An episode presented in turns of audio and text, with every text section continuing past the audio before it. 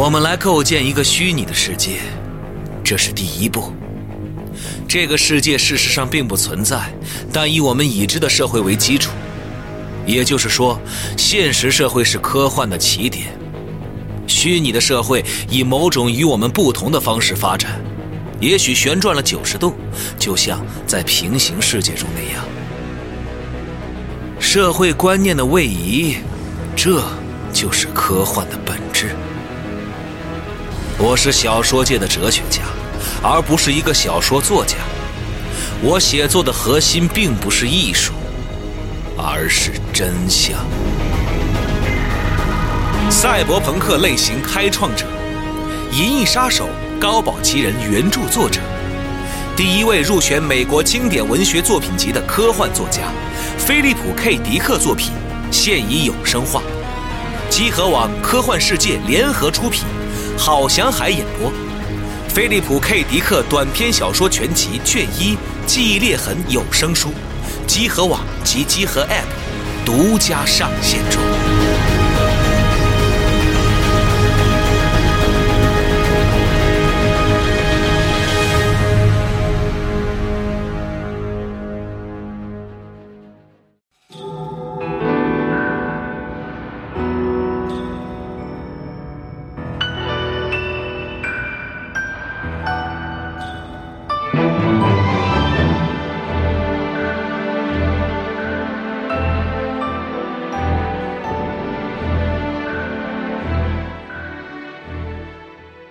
大家好，欢迎收听《家丢 Story》节目，我是龙马。大家好，我是雪豆。大家好，我是大巴。哎，这个大巴车司机同学，今天够冷的，够冷的，继续给我们讲这个很符合这个天气的，哎，Story 节目。对，零啊，啊，第二期，今天也是和大家就说一说零系列第二部的故事吧，林红蝶的故事。红蝶，嗯，林红蝶呢，也是整个零系列中评价非常高的一部作品，没错，可以说在玩法、系统、演出还有故事的一个综合层面上，嗯，都达到了作为恐怖游戏的一个顶尖水准。哦，嗯在《灵魂蝶》里啊，恐怖元素和故事演出呢，也是做到一个平衡，嗯，不会是太过惊悚，恐怖的程度对我来说啊是不会太过凶猛。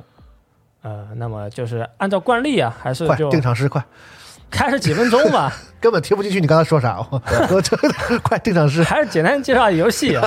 嗯，那个《林红蝶》啊，它的游戏发售日呢是二零零三年的十一月二十七日，哟，十快小二十年啊，零三年嘛，是。平台是 PS 二，PS2 红就是红色的红，蝶是蝴蝶的蝶。是。本作的主题呢和挑战的目标啊是故事的恐怖，哟，就希望在故事层面上吧带来一些不一样的体验。呃，故事中呢，双子姐妹天苍灵和天苍简意外走进了本该消失的废弃村落，在村子里啊，天仓姐妹是经历了一段这个跌宕起伏的经历，知道了村子里残酷仪式的秘密。嗯，冥冥之中自有天意啊，嗯，这个故事，所谓双子姐妹感情深，辗转来回走废村，最难是怀是离别。今天就来说说这个林红蝶。哎，好好，再来一个，你 怎么还瞎起哄呢？开始了啊爱！听这个，嗯，是大家爱听这个，然后那个本作啊，也是继承了前作，也就是零 Zero 的世界观。嗯整个地图呢，也是从日本的古宅呀、来到了日式的一个废弃村落，嗯，扩大了地图的面积，增加了探索的范围。游戏中我们主要是操纵妹妹天苍灵，在部分的剧情里啊，也需要操作姐姐天仓简。本作中有很多非常小的闹鬼演出吧，比如说能够听见一些幽灵的低语，比如说这个杯子会突然摇晃，人偶啊会突然转向，嗯，这个东西也就是博尔戴热斯现象。哦，嗯，嗯，大家听过之前的那个《流星之神》的节目，知道啊，这就是闹鬼的意思啊，德语，哇，听着很高端，但其实就是是闹鬼的意思啊。在游戏中呢，这个姐姐天仓简是对各种灵异现象非常敏感，她的视线呢，有时候也就是正好朝向这些正好在发生的灵异现象。那姐妹两位啊，在游戏中也有很多受到惊吓的演出吧，整个气氛和代入感方面呢，也算是突破了前作的一个极限。游戏中啊，也有几段非常有贞子风味的演出，就相信现在呀、很多朋友看过的，现在也能够想起来一个大概。嗯，有很多那种黑白的画面啊，然后非常有冲击性。嗯，呃，林红蝶呢，在二零零四年的十一月十一日发售了一个 Xbox 版本，这个版本呢追加了新的难度、新的模式，还有新的结局。哦，内容上呢也是比较充实厚实。到了二零一二年的六月二十八日呢，本作推出了这个未平台的重置版，标题呢也变成了《零真红之蝶》。本作的视角啊，也是从这个固定机位呢，变成了第三人称的追背视角哦，啊，也是追加了新的模式、新的系统，还有新的结局。内容上来说，也是非常有诚意的一次重制作品吧。嗯嗯，可以看出来呢，整个制作团队对林红蝶呀也真的是拿出了态度，非常重视这部作品。也可以说啊，这部作品呢也是承载了零系列最经典的玩法和故事，就值得他们呢推出一次又一次。这个重置版其实挺有意思的，就是你玩重置版的时候，感觉就跟那种玩完《上回机三》再玩《上回机四》那样的，CG 的这个表现方式也变了嘛，重新用了一套建模。哎，啊，行，那么就接下来吧，我们还是按照游戏的时间线顺序，就把故事呢给大家大概梳理一下。好，肯定是不会太恐怖啊。嗯，就是为了能够就说的顺一些，我也是对这个剧情的顺序进行了一些改动吧。哦，一些解谜的部分我就不会太细说了好，啊，肯定也有没有讲到地方。就听完这一期呢，如果是你感兴趣了，也就不妨再回过头啊玩一玩这款经典的游戏了。嗯我们是这个 story 节目，又不是这个剧情流程攻略啊，是所以对吧？还是还是把这个故事啊讲的有趣啊，不是说教你这个给你介绍这个游戏这个游游戏过程啊，这是两回事儿。有些人喜欢听这个语音攻略什么的，还有这东西呢啊，而且我印象中，《红蝶》里面就这部作品中，它解谜的要素特别多。游游戏的话，这个感兴趣的朋友还是推荐大家去亲自玩一玩这个这个嗯，很经典的这个作品嘛啊。符合天气的一款作品。哇，这今天真冷，今天是啊，对，完了之后手抖脚抖，是透心凉，嗯，行了，那么就正式开始故事。哎，您请。这次故事的起点呢，还得从日本古代的一个神秘村落来说起。这个村子叫接神村，嚯，打从最开始啊，就是为了这个祭祀和仪式呢，成立的一个这个小村子。嗯，那好巧不巧啊，这里啊也是有黄泉之门，而接神村的黄泉之门呢，它不是一个门的形态，而是一个四四方方的深坑，嗯是一个连接现世与黄泉的地下坑洞。在接神村的风俗里啊，就把黄泉之门称为虚啊，我们这里就是叫它黄泉之门，是比较直观、比较好记吧。嗯，系列统一的叫法。嗯，在接神村的黄泉之门，它是不可看、不可聊、不可听。看了黄泉之门会失明，嚯谈论黄泉之门呢会失去声音，而听闻黄泉之门呢会失去智力。我客气来了，哦，就是不那那啊，还挺神奇的，就是禁忌是吧？有对呃不能不能提。是你只要讨厌一个人，你就给他提这个啊，他就傻了那你不也完了吗？啊，是哈。你 我能想出这个了，可能我已经听过《还原之门你》只是坏啊，不够聪明。是突然开始小天才环节。是嗯这个不稳定的黄泉之门呢，会引起地震，喷出瘴气。那么就是为了封印黄泉之门，接神村也有一套自古以来流传下来的神秘仪式。哎，那其中最重要的仪式就分为阳祭与阴祭。嗯，阳祭呢叫做红雉祭哦，雉这个字啊是上面一个固执的执，下面一个贝壳的贝。啊我们中文的意思大概就是赠送、哦送礼的含义。嗯嗯，啊拿着贝壳嘛是吧？就是就给你的意思嘛。啊，突然象形文字了，你对看。是贝壳钱嘛。嗯，在日语里啊，雉是读捏，呃，嗯也就是给神的贡品、哦祭品的含义。哦所以红雉祭呢，就是还比较好理解，就是字面的一个意思。哦那么红雉祭这个仪式一般是需要双子巫女或者是双子少年哟。仪式中，双子里的姐姐或者哥哥在黄泉之门前要掐死妹妹或者弟弟。火双子巫女一个人活下来守护人间，另一个人呢就在黄泉镇守怨灵。这个脖子上被掐住的痕迹啊，就像是蝴蝶的翅膀啊。死去的巫女身体会被丢进黄泉之门，但她的魂魄啊会变为红色蝴蝶的形状，啊，死去的巫女化为红蝶，成为守护神呢，就继续徘徊在接神村。听起来挺悲伤的，这何止是悲伤啊，是不是？嗯，有点过分了。简直就是悲伤啊！现在已经来感觉了，是，嗯，都是这种他们这种仪式都是很残忍的，就是是吧？非常那个反人伦、反这个人性的对不人道一些一些形一些这个这个方式啊。嗯，在古老的信仰中呢，就是双子啊，本应该是一个人，哦当一方死去的时候啊，才算是真正的合二为一。这个合体的时候能够放出巨大的能量，就能够镇守黄泉之门，镇守这些地下的怨灵亡魂。那么双子双胞胎呀，要从哪里找呢？啊，就是从接神村里几个大家族中就轮流挑选，每隔数十年都会完成这些自古以来的神秘祭典。这个村子也是比较特别，双胞胎的概率就是会大一些。哟，哦，就每到祭祀的时候，还就真都跳得出来。嘿嘿，啊，就是一生双胞胎，就可能他的宿命就定了。嗯，嗯，确实，嗯，这里就是再说一点，就是在古代日本呢，双胞胎的这个姐妹兄弟的先后顺序和现在来说是不一样的。哦，就过去很多地方就认为呀，后出生的是哥哥或者姐姐嗯，先出生的是弟弟或者妹妹嗯。这是因为呢，在明治时代，就是政府啊出台相关规定之前，很多人就是认为呢，哥哥姐姐是先进到肚子里，为了守护弟弟妹妹，所以大的就让小的先出来。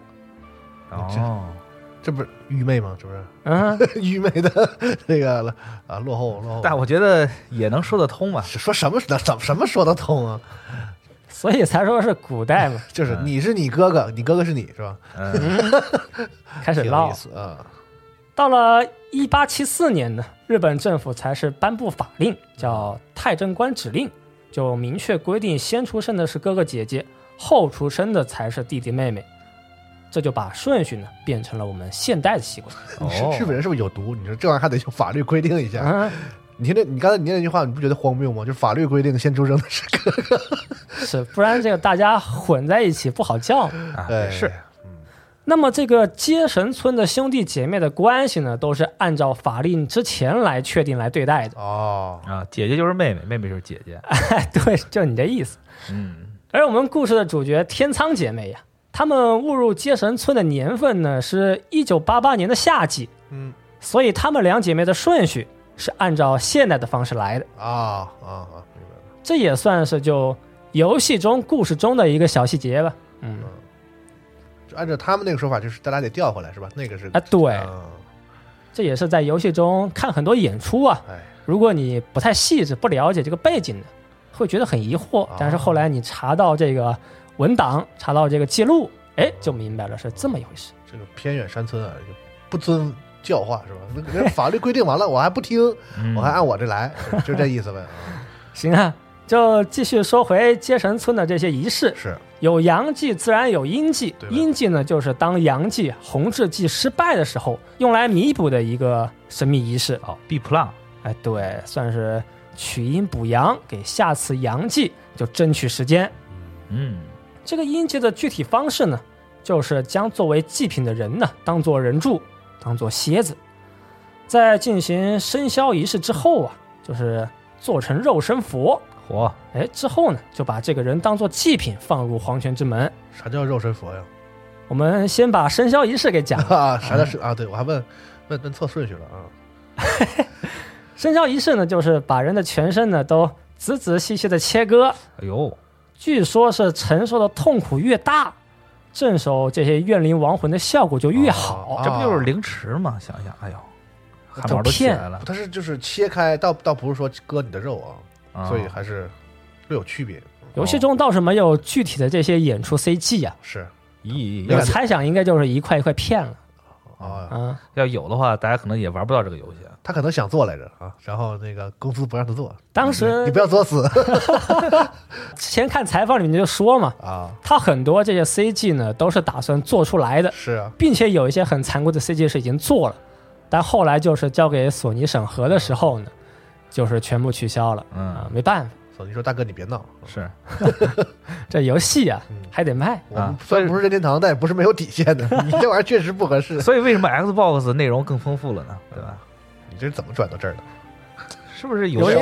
有点远了，收了微软多少钱？你这是对，很唐突啊。是继续就来说肉身符啊，肉身符一般的意思就是高僧僧侣啊，他们去世之后形成的一个这种不会腐败的遗体。哎，嗯那么要形成这种不会腐败的尸体啊，在高僧去世之前，就得对饮食进行一些严格的控制。嗯，哎，其实非常严格啊，很多就是正常人吃的东西都不能吃了。是这种严格的生活，其实本身呢，也是一种非常痛苦的修行。哦哦，就能成这个佛，等于就证明了你就是高僧，你是这个是吧？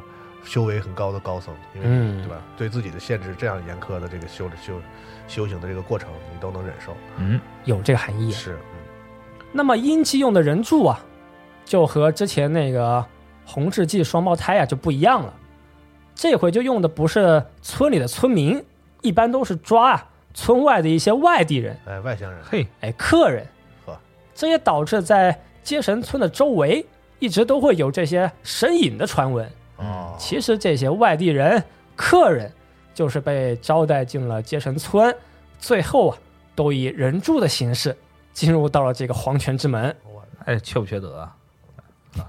啊抓一些无辜的外地人啊！那人家是为了是吧？他们的就是干这些事儿的人，觉得自己是在保护世界嘛，嗯，是是吧？这是叫封印那个黄泉之门嘛，那那个威胁不更大啊？他们是这么想的，我觉得啊。那不抓自己人，非得抓外地人，反正挺讨厌的这个事这个事儿。豆你不要哥开始较真了。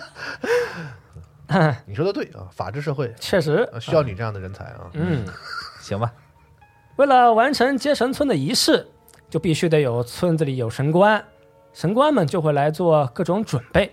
但是光有神官还不够，那为了完成仪式啊，守护黄泉之门，还有一些比较特殊的人，嗯，他们叫做祭人，祭就是忌讳的忌讳的忌忌哦啊，对，哦这些人呢，一般都是村子里的村民。到了举行仪式的当年呢，他们的眼睛都会被缝起来，喉咙也会被破坏。啊，对于皇权之门，他们是不能直视，也不能去谈论。嗯，成为祭人之后，他们后面的后半生，后面的一辈子，都只能待在村子里的地下洞穴中，并且那些打破村子里禁忌、去接触、去窥视黄泉之门的人呢，也都会被抓走，当做这个祭人。哦，你看人对村子里自己人也是很狠的，嗯，那么，如果两种仪式啊，阴阳两个祭祀全部都失败，这个时候黄泉之门就会爆发，瘴气喷涌而出，怨灵重返地面。这个灾难在接神村被称为大肠，肠就是偿还的偿啊，啊，一旦出现，后果就是不堪设想。是嗯，就伊塔米又看记录了是吧？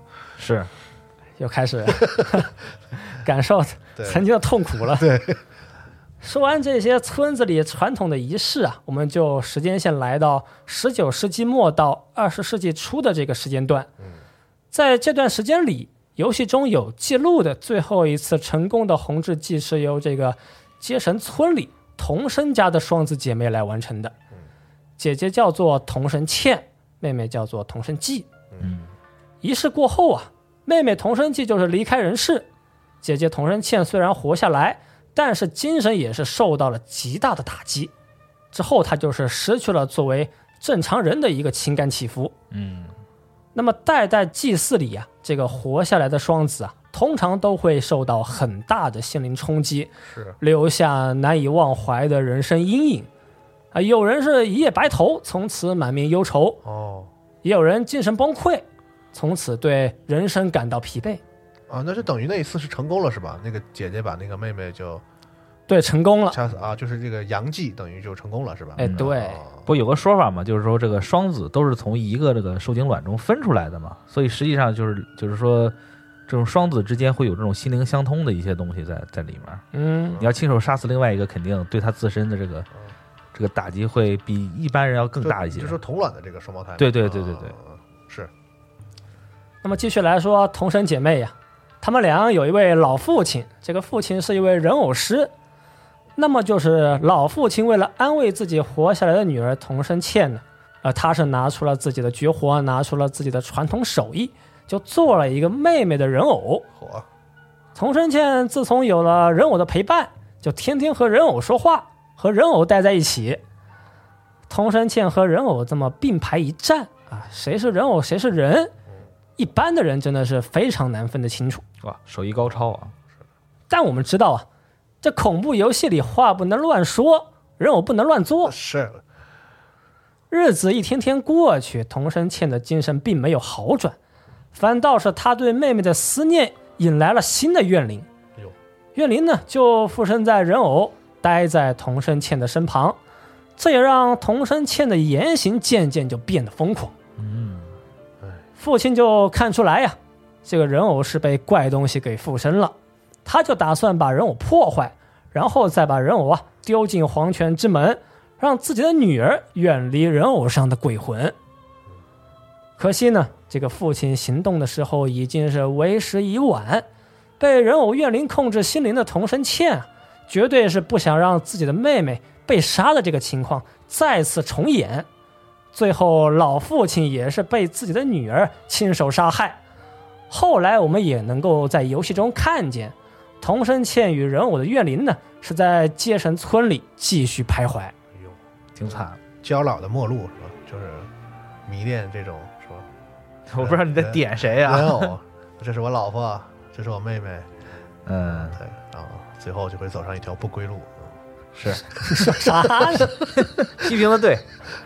都不连着啊！对不起，瞎想瞎想。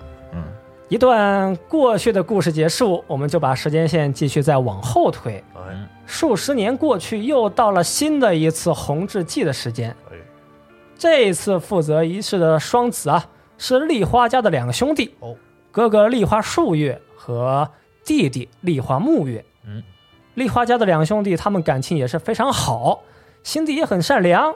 两人呢，都是一副清秀的面庞。仪式之前，弟弟木月就对哥哥树月说啊，说无论最后结果如何，你的所作所为我都会原谅。嗯，但就在红志祭的仪式当中，哥哥树月却不忍心下手，没能够啊亲手杀死自己的兄弟，这也导致了之后的一连串的悲剧。毕竟手心手背都是肉嘛。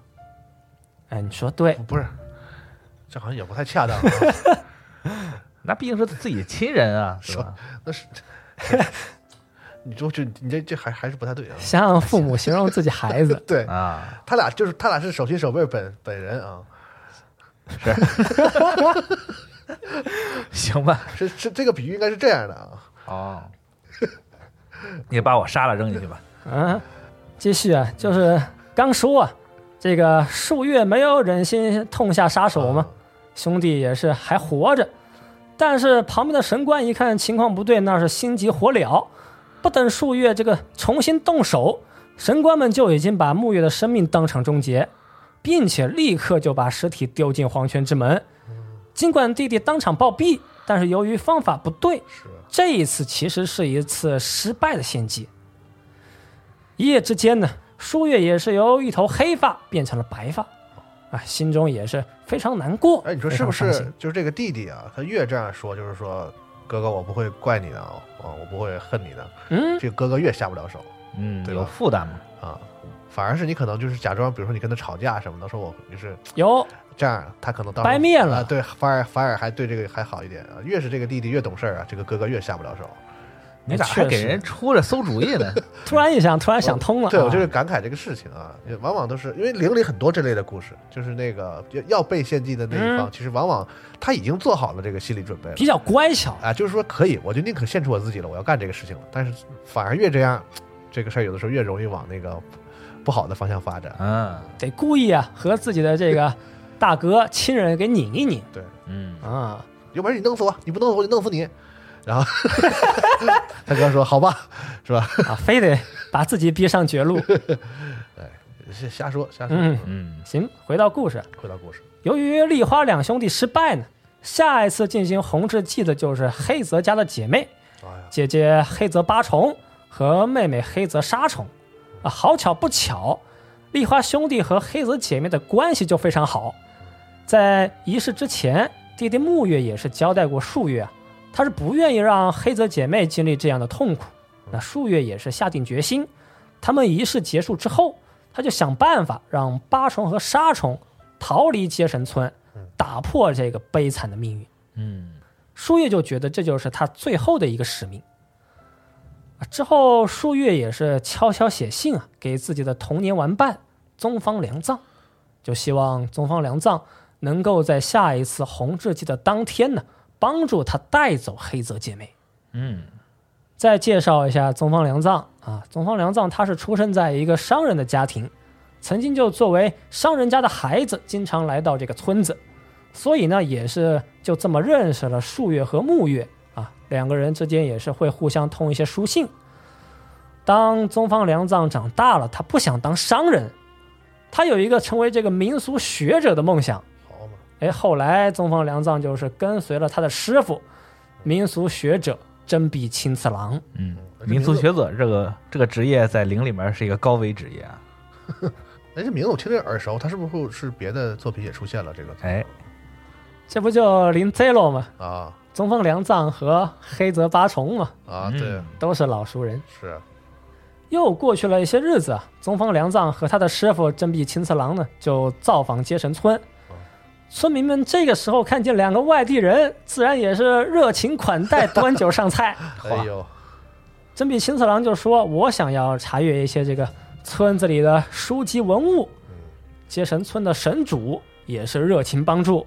啊当然呢，我们都知道啊，这个时候接神村就缺一个镇压黄泉之门的人柱。啊就是说你的要求啊，我们都可以满足啊，我们也会很好的款待你，但就一样，你可能走不了了，是吧？少喝好，开心上路。对，哎，真壁青次郎在调查文书的过程中，其实也是渐渐察觉到了村民的目的。哎，最后呢，他也是被关进了坐佛牢里呵。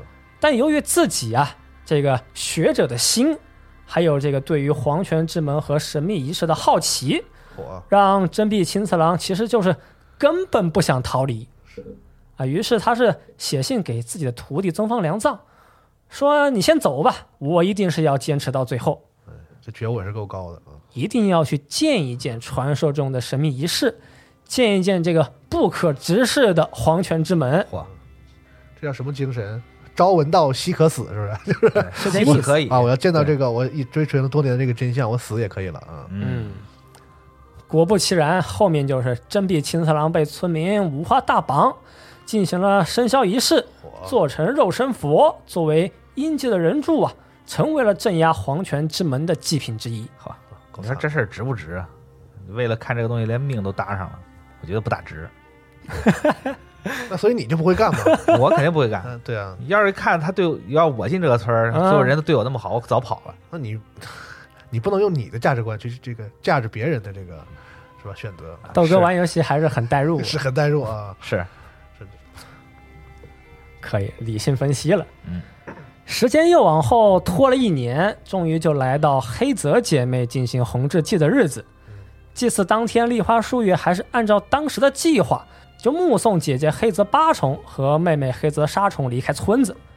但就在逃跑的过程中，妹妹沙虫因为身体虚弱，就摔下山坡，被村民们当场捕获。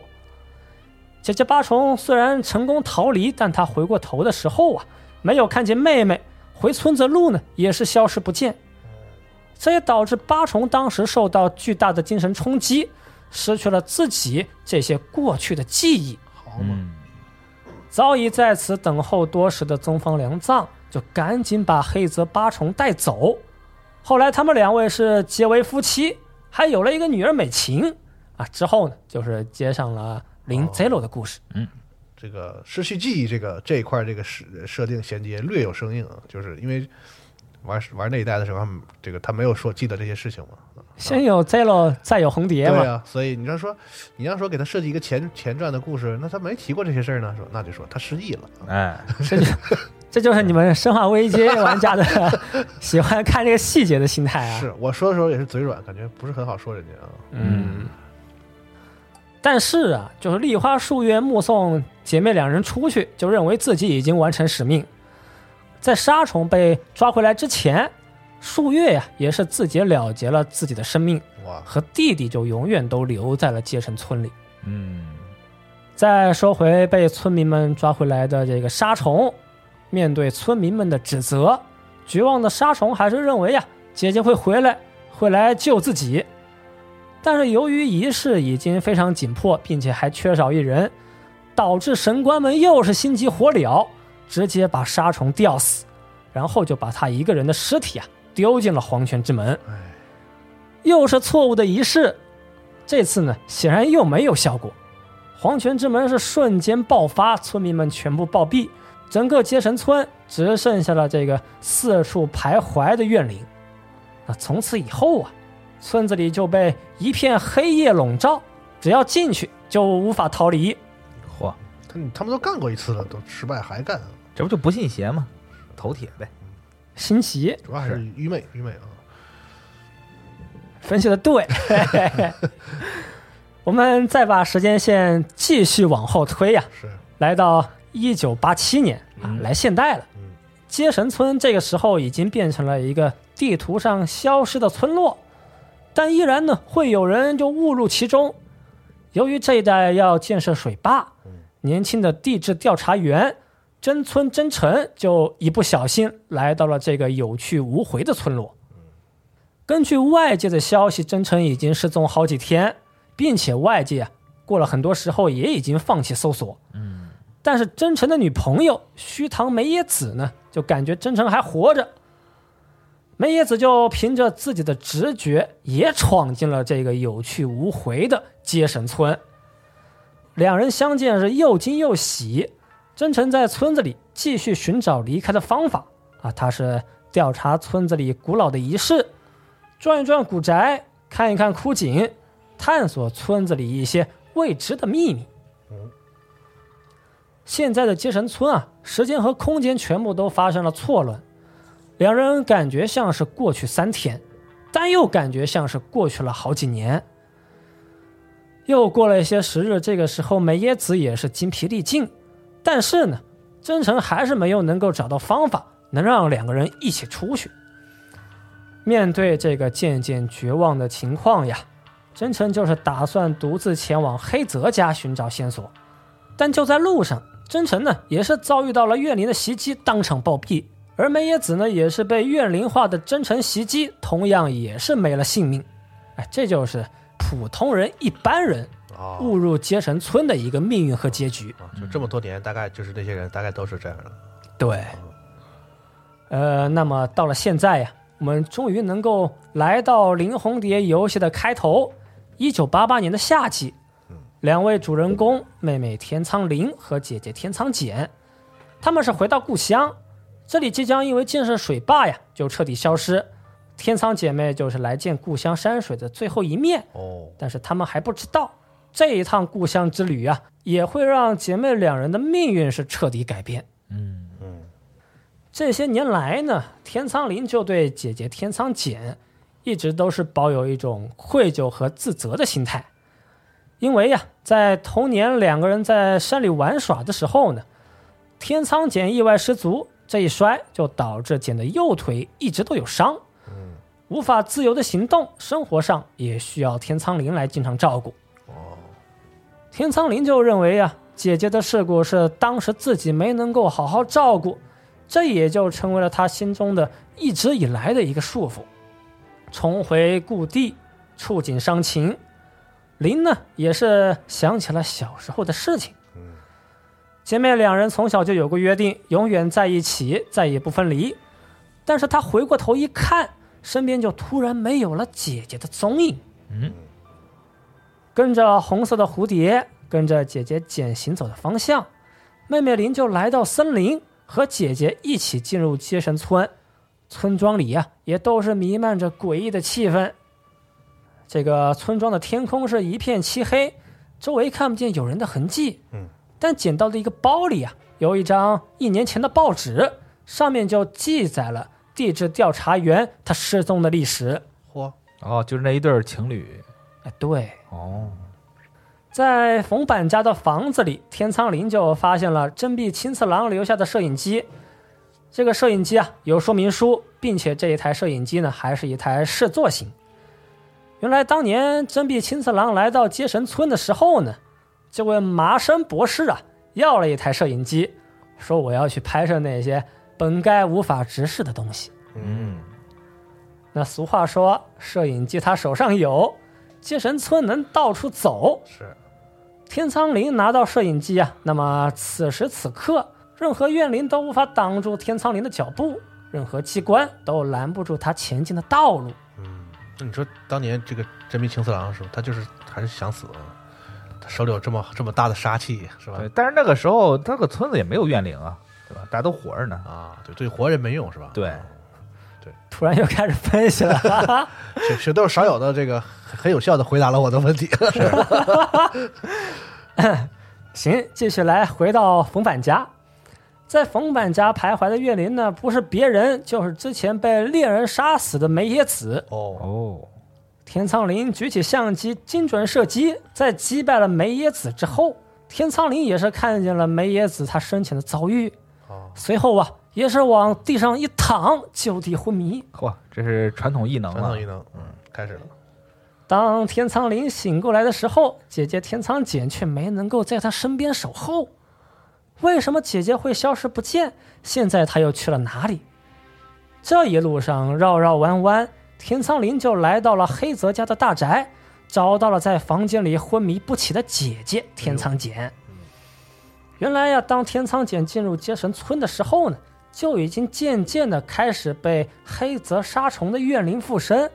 渐渐自己的想法也是难以区分。嗯，就在黑泽大宅探索的过程中，一扇大门就分开了姐妹两人。妹妹天仓林就说：“我要去找钥匙。”但姐姐天仓简却说：“我们两个人之前不是有过约定，别丢下我一个人，说好一起手牵手，现在你却自己走。”嗯，天苍林就说：“我就是去找钥匙。”正准备转身离去，但耳边似乎就响起了黑泽杀虫的声音，突然就出现在耳边，说：“姐姐又要丢下我一个人吗？”这时候可以看出来呀，天苍简和黑泽杀虫的同化程度呢，已经是越来越深。随后，天苍林又是一路上弯弯绕绕，在摄影机前，怨灵是根本没法胡闹。嗯，天仓林找到开门的钥匙，回到门前，却发现天仓简已经不在小屋里面。进入小屋的坐腹牢内，看到天仓简留下的文字啊，上面就写着“数月啊，对不起，我得向你道歉。”旁边呢，就还放了一张白发少年立花树月的照片。哦，可以看出来呀、这个时候天仓简的精神呢，已经是开始不受自己控制，平时啊也会经常出现黑泽杀虫的意识。我们再次踏上寻找姐姐的旅程。田仓林走回村子，一抬头就看见了往丽花家缓缓迈进的姐姐。又是路上弯弯绕绕，经过童生家，就遭遇到了童生记的人偶和怨灵童生倩。哦，嗯，有那时候已经变成怨灵了都。哎，对，哦，人偶和怨灵他们是同样的长发，同样的服饰，但不一样的声音和嘴角是区分他们的标志。天苍林举起相机，精准射击，击败了童生家的怨灵，继续前进。啊你得照谁呀？是照那个怨灵是吧？不照人偶不行是吧？啊，对，在哦游戏中呢，照人偶啊是不行的。哦，把这个两个人仔细分出来，到底谁是怨灵，谁是人偶嗯，啊？当然，玩过这一段，大家心里应该都很清楚、很明白了。是哦之后呀、是从童生家的地下深道，天苍林就向着目的地丽花家继续前进。但就在地下道里，我们遇上了黑泽杀虫的怨灵，他是浑身是血，还一边狂笑。在逃跑的过程中，天苍林的摄影机呢，也是掉落在了地下深道。完了，扑朔迷离，情况紧急，天苍林只能是暂时放弃摄影机，赶紧就爬上楼梯。来到丽花家呀，黑泽杀虫的怨灵还在步步紧追，天苍林这个时候只能闪转腾挪，又绕回地下道取回摄影机。在丽花家呢，天苍林也是发现姐姐天苍简，她就待在丽花数月的房间里。天苍姐妹再次相见，联系两个人的是互相的思念，并且通过数月留下的书信，我们知道呀，村子里还有一个神社叫做木雨神社，神社里有一条密道，通过密道就能够从接神村啊成功逃离。哦，哎，又是一路上绕绕弯弯，闯过了怨灵构成的各种难关。天仓姐妹终于是来到木雨神社，就在准备逃离接神村的关键时刻啊，怨灵们仿佛是要在神社前开席。这个时候，村民怨灵大量聚集，腿脚不灵便的姐姐天苍简被村民们当场捕获。这个姐妹同时逃离的机会是没能把握。嗯，天苍简被带去的地方呢，只有一个啊，就是执行弘治记的这个黄泉之门。呃，在这里啊，我们能够完成游戏的结局之一。这个时候呢，我们可以选择让天苍灵进入密道，独自逃离。好嘛，天苍灵就在密道里一路奔跑，回过神来，自己就还坐在森林的入口，但身边呢已经没有了姐姐简的身影，最后只剩下画面里诉说的“一直会等你”的这句话语。嗯，感觉像是 bad ending。啊是，不用感觉，这明显就是啊。那当然呢，我们一般都会让天苍灵再闯接神村，是继续前往黄泉之门。啊，这一路上拦着我们去路的怨灵有黑泽家的神主，黑泽姐妹的父亲，他叫黑泽良宽。良宽可还行良宽啊，这一战中，黑泽良宽是召唤神官围成团，跟踪法球，让人烦。嚯，弹幕游戏了啊，我以为召唤鬼脚七呢，也不是不行。召唤鬼脚七打不过了，我怀疑武打偏了，是串了。击败了黑泽良宽，我们继续前进。下一位面对的就是大长之日从黄泉之门归来的怨灵，人柱形态的真壁青次郎。火真壁青次郎是血条挺厚，回血强，秒杀攻击确实狂，人柱形态嘛，就是身体里有尾兽了，很猛，那就不一样了，不能被他碰上。哦，也不知道几尾，又串了，反正肯定厉害啊。确实厉害。嗯在高难度下呀，我们击败真壁青次郎之后，继续前进。下一位面对的就是本作的最终 BOSS，接神村最强怨灵黑泽沙虫。这个时候，黑泽沙虫是时隐时现在狂笑，被他一爆就秒掉，哎呦，嚯，玩成魂斗罗了。哎，只有秒杀攻击了。嗯，那么我们在击败黑泽沙虫之后，就会在高难度下呀迎来一个特别结局。嗯那么开始说一说游戏中的各种结局啊。游戏中的官方结局叫做红蝶，在黄泉之门前，天苍灵似乎失去了自己的意识，就配合天苍简完成了古老的仪式。简让灵掐死自己，因为这样才能够和灵合二为一。只见灵的双手在简的脖子上渐渐用力，而简也是当场丧命，变成了一具冰冷的尸体。这个时候，红色的蝴蝶从地狱之门中腾空而起，看着红蝶啊，灵这个时候才回过神来，原来这个时候我已经做出了无法挽回的行动，并且此时身边已经没有了姐姐，只剩下眼前的红蝶，还有啊，姐姐最后的一句“谢谢你”。红赤祭仪式成功，接神村的诅咒也是到此结束。那所谓“空有离别恨，难有离别言”，离开接神村的灵，他的脖子上也是留有了一个红色蝴蝶的痕迹，这就是简留给他的最后的记忆。嗯，这个结局应该是最为津津乐道的一个结局，也是好像算是一个官方的官方结局了，因为到下一步啊，他就是按照这个来的。按这个结局来的是吧？哦游戏中还有一个名为“冻蝶”的结局，冻就是很冷那个冻啊，哦，蝶就是蝴蝶蝶。嗯，呃，与红蝶结局不一样的地方，就是在进行仪式的时候，林突然是清醒过来，并没有让简当场死去，但是啊，没能够得偿所愿的简，此时浑身散发着诡异的气息，就说没能够合二为一，那么我就要一直的痛苦下去。突然，简呢是一边流泪一边狂笑，仿佛就是当年屠杀接神村黑泽杀虫的外貌。此时林呢，也是突然想起了小时候的回忆。当时简摔伤的时候，也是和现在一样，简呢也是一边流泪一边狂笑。画面中，简把手伸向了林的脖子，再然后画面一转，只见啊，这个简拿着毛笔给这个林涂上口红，而林呢，就像是没有了感情的人偶，是一动不动。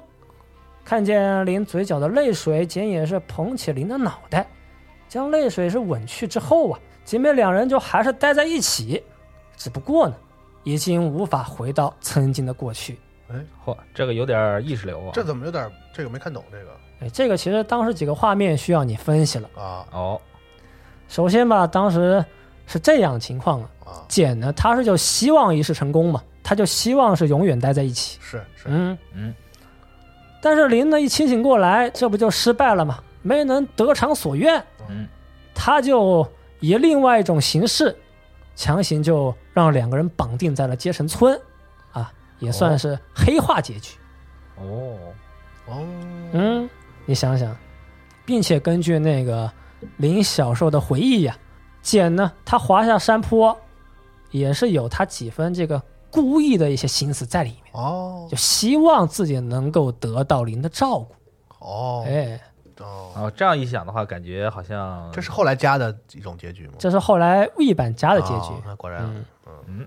也算是让你看到不一样的可能性吧，是。就让你看到简啊，他心中一些不一样的想法和层面。是。嗯，这个结局琢磨琢磨还挺有意思的，挺值得回味的。你想一想，这两个人的关系到底是好呢，还是已经到了一个比较偏执、病态的程度了？是哦，细思极恐那种。哎，游戏中还有一个名为“阴祭”的结局，哦，阴就是阴间的阴嘛，是祭就是祭祀祭。刚才讲过那个，嗯，这个结局是当林赶到黄泉之门前的这个时候啊，已经是为时已晚了。哦黄泉之门即将喷发，但就在最后的时间里，姐妹两个人是互相依靠不分别，手牵着手迎来最后的终结。啊，这其实你说算坏结局，嗯其实也算是好结局了，呃是是是两个人得偿所愿。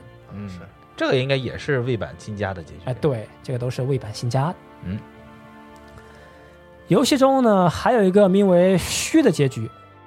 这个结局里啊，林是击退了附身在简身上的这个黑泽沙虫，但简呢这个时候也是滑落到了黄泉之门中，看着简即将坠入无尽的深渊，林呢是一个箭步，就在最后的一刻，林是把简的手牢牢抓住。哦但就在把简拉上来的同时，林也是不小心直视了黄泉之门，林的眼睛呢也是从此就双目失明，火什么都看不见。这个时候画面一转，此刻姐妹两人已经从接神村成功逃离，但是姐妹两人的情况呢和之前是恰好相反。进入到接神村前呢，是林啊照顾这个腿脚不便的简，但在逃离接神村后，是简啊照顾这个失去视力的林。画面最后是简露出一丝微笑，到底是出于成功逃离后的安心，还是因为简啊自己已经成为了林心中的依靠呢？这么多年来，这个微笑也是一直被大家津津乐道。嗯这个是 PS 二版 Hard 就是通关之后的结局，嗯，哦这是就是大家公认的一个好结局，但实际上也算好还算不好呢对？你可以自己想一想。也不算完美。嗯，这你先这个怎么说多结局？但是有的时候大家会非得把它分成好或者不好嘛，就是其实不一样。就是一个结局，哎和另一个结局和又一个结局啊？对，这个人我觉得挺有意思，就是大家只要觉得这个角色他活下来了，他就是好结局。是，嗯，很肤浅啊。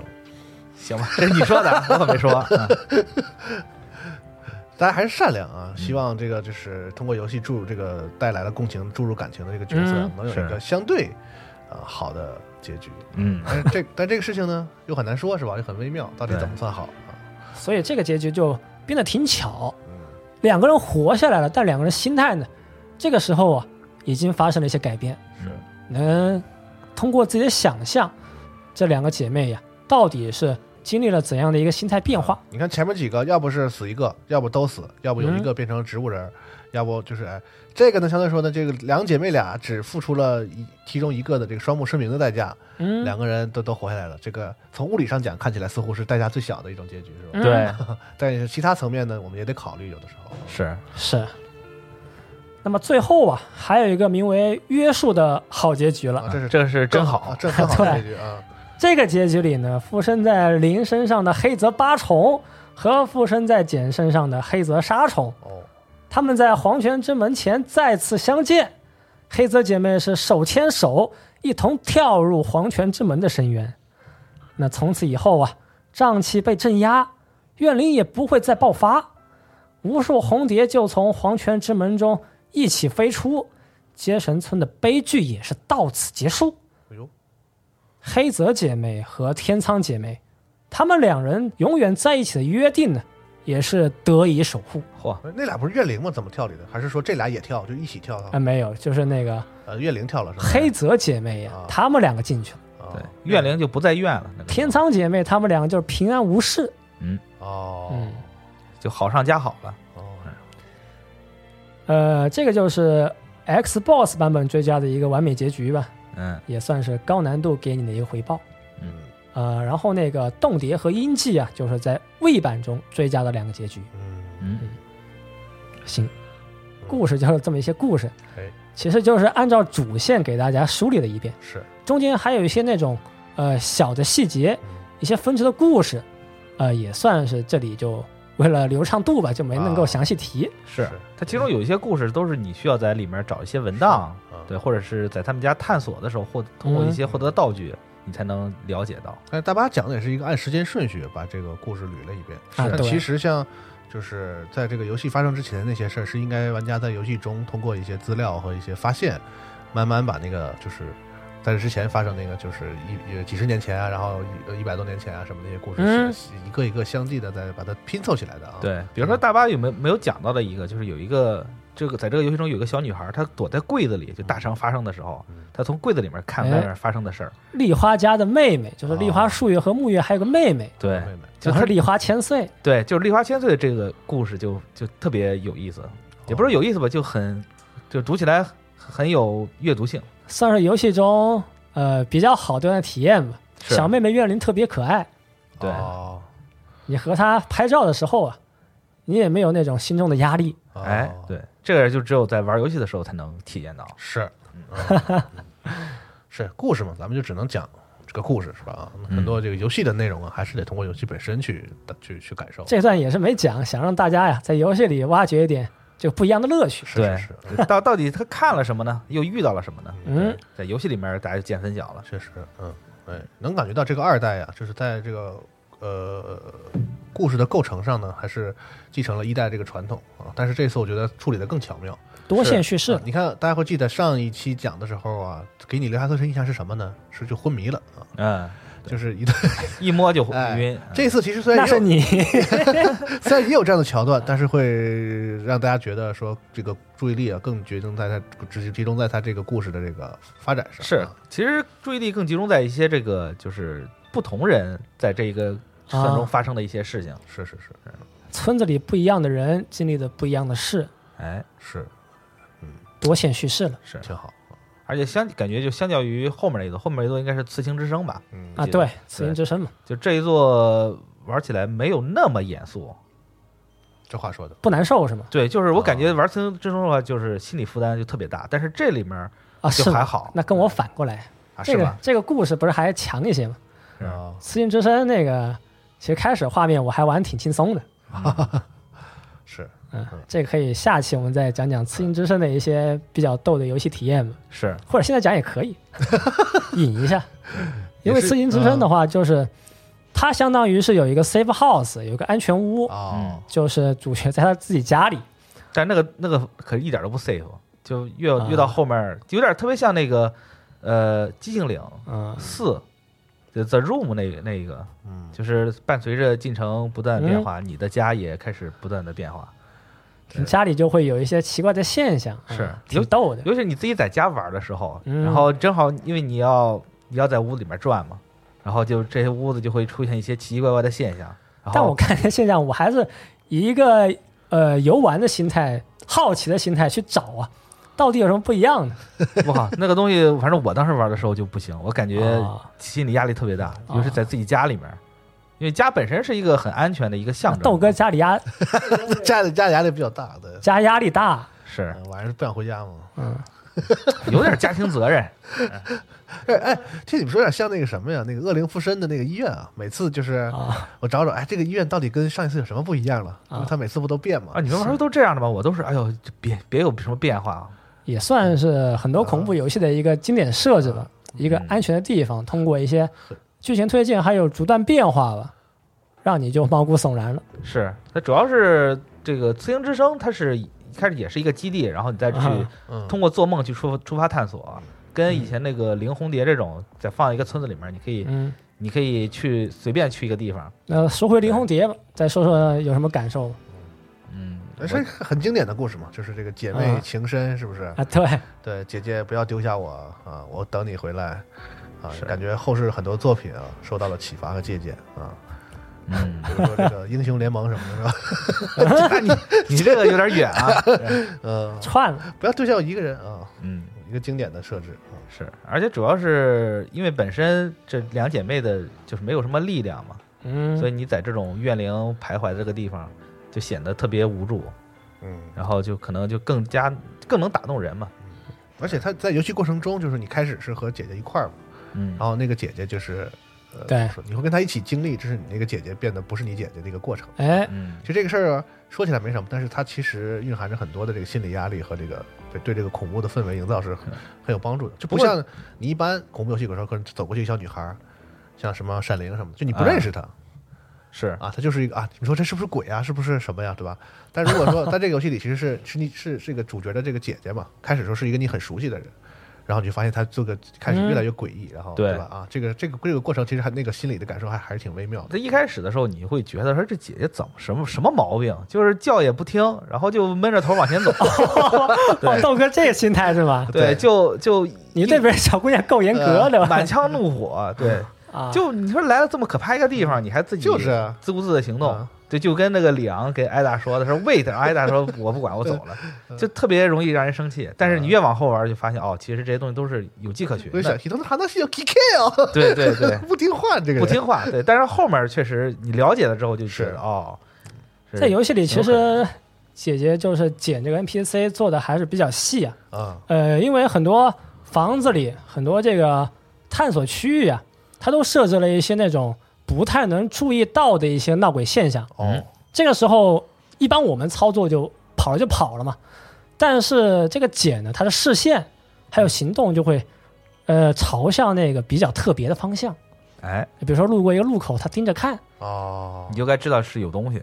你你没注意，你走过去走走过去了，但是你注意到姐姐这个行为啊，嗯，你等一等她，就发现墙上出现一张人脸，哎呦，嗯哎，有很多这样的细节，还挺巧妙的哈，这个这个引导，对游戏设计和叙事什么都融合，虽然算是以前做脚本比较细了。啊，虽然是游戏里的一个很小小的一个设定啊，嗯但是你现在回想起来还很挺精妙的，它没有破坏游戏的氛围，然后起到了很好的这个引导玩家的这个烘托作用，是就告诉你，一举多得这种这种设计啊，是，而且我记得我在玩这个游戏的时候，嗯。其实整个健身村里面并不只是全部都是那种特别凶恶的恶灵，你会碰到一些，呃，跟你正常说话的嗯，甚至能还有一些交流的，比如说像丽花家的双子，啊，就丽花树月嘛，就村子里啊唯一的一个好人。对他能跟你正常交流，就会让你觉得很安心。正常的这个鬼魂是吗？对。啊，他虽然是个鬼魂，但是还是生前的样子，而且还会给你很多提示，哟，对，就让你觉得并不是像以前那么特别无助。还是真心有人在想着你、照顾你。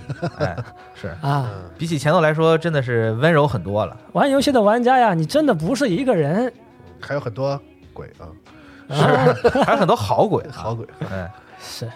嗯，而且就是整个战斗也是比起 Zero 来说要就改进的非常大，嗯，对，就是难度也不用那么高了，嗯。嗯，所以说当时我记得当时就是 PS 二的时候，嗯，嗯，周围很多朋友都是交口称赞这部作品，对，就很意外，就是很难有这种，呃大家对于恐怖游戏评价那么高。确实是做到一个比较好的平衡吧。对，嗯，行，可以，嗯，这是我们的第二期啊，林红蝶，好，嗯哎，哎，感谢大巴，好咱们就下一期再见，下期再见。好。拜拜拜拜拜。